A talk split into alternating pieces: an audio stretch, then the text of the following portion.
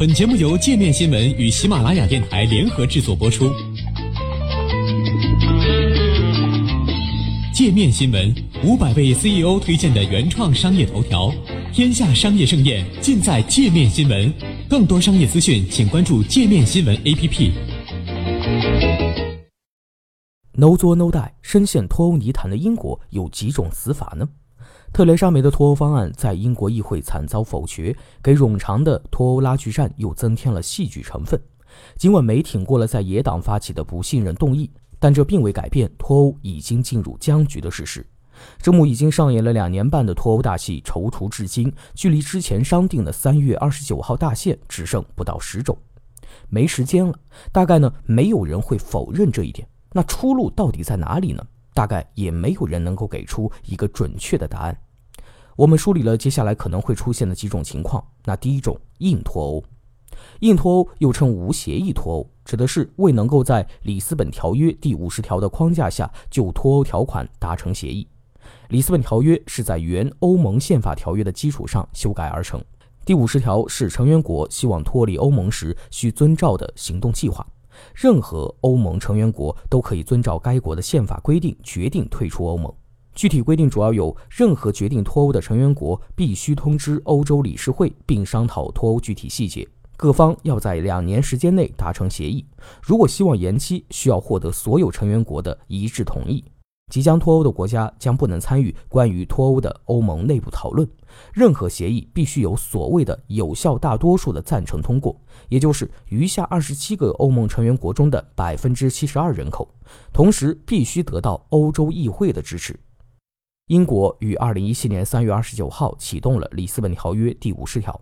按照规定，英欧双方需要在两年内，也就是二零一九年三月二十九号之前完成三件事。第一件事，谈判达成脱欧协议草案；第二件事，让草案获得英国议会的投票通过；第三件事，让草案获得欧盟成员国及欧洲议会的投票通过。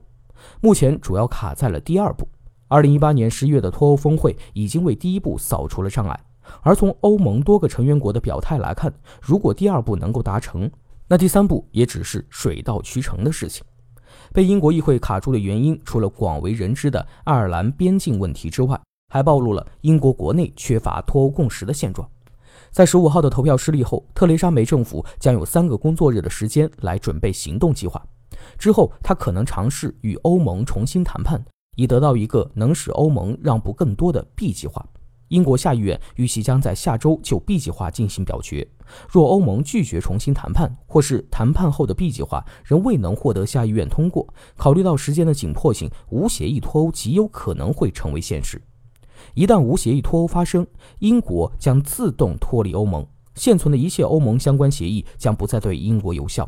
英国将失去进入单一市场的通道。英国与欧盟之间的贸易关系将遵照世界贸易组织的规定。英国与欧盟将在边境上恢复对对方公民的身份检查。目前有一百三十万英国公民居住在欧盟国家，三百七十万欧盟公民居住在英国，他们有可能失去在当前国家的居住权和工作权。值得一提的是，尽管无协议脱欧可能带来的破坏性使之遭到了来自英欧双方政府及市场企业的多方警告，但他却获得了不少硬脱欧派的支持。他们认为，相比于特蕾莎梅提出的脱欧方案，无协议脱欧在本质上更接近于英国脱欧希望达成的目标，是脱欧公投民意的更直接体现。第二种，软脱欧，软脱欧即有协议脱欧。从稳定的角度来看，它将减少脱欧这一重大事件带来的风险，使一切有章可循。这是政府、市场多方都乐见的一种情况。什么样的协议呢？目前，这是指特蕾莎梅政府与欧盟在去年十一月脱欧特别峰会上通过的五百八十五页脱欧协议。然而，十五号投票的惨败，超过三分之二的议员投了反对票，显示了他与英国各方的期待都相去甚远。如果要实现有协议脱欧，就需要在现有的基础上大加调整，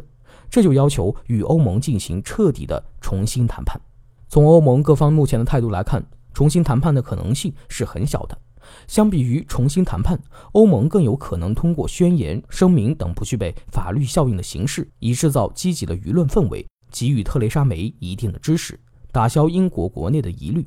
但从十五号的投票结果来看，欧盟的支持似乎未能说服英国议员。不过，在不信任投票之前，多家媒体援引知情欧盟外交官透露，德法等其他欧盟国家正在研究推迟英国脱欧日期的方案，有可能批准英国脱欧日期从三月二十九号至少延期到新当选的欧洲议会在七月上任以后，甚至是二零二零年。第三种，二次公投。二次脱欧公投的呼声从二零一六年的公投结果揭晓之后就一直没有断过。在二零一八年的下半年，由于脱欧谈判不断陷入僵局，二次公投被视为一种解决的选项。但从现实层面来说，二次公投很难真正为英国脱欧解局。首先，二次公投必须由政府批准，由议会通过立法。目前，二次公投支持者的议席尚不足以支撑其通过议会表决。其次，公投本身涉及较复杂的程序，一是需要详尽的公众讨论，公投投什么，谁可以投。目前的争论集中在选票上应该出现什么样的选项。一派声音认为应该再就脱欧留欧投一次票，另一派声音认为已经投过的问题就不要再重复了，应该就硬脱欧、软脱欧进行投票。另一个复杂的程序是公投需要漫长的立法过程。伦敦大学学院的一项计算显示。从决定举行公投到真正举行公投之间的最短时间约二十二周，也就是说，要在三月二十九号脱欧大限之前举行二次公投已经没有可能。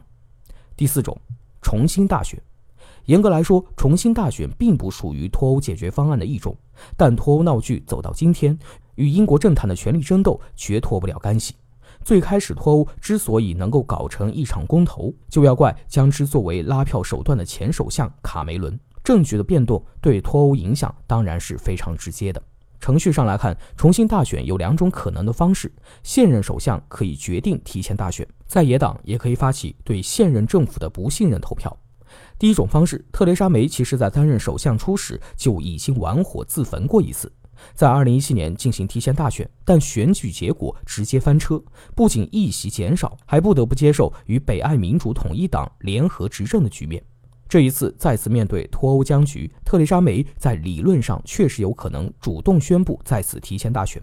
但事实上，不管是梅还是保守党，在支持率如此薄弱、精力如此分散的当下，都没什么动力去组织提前大选。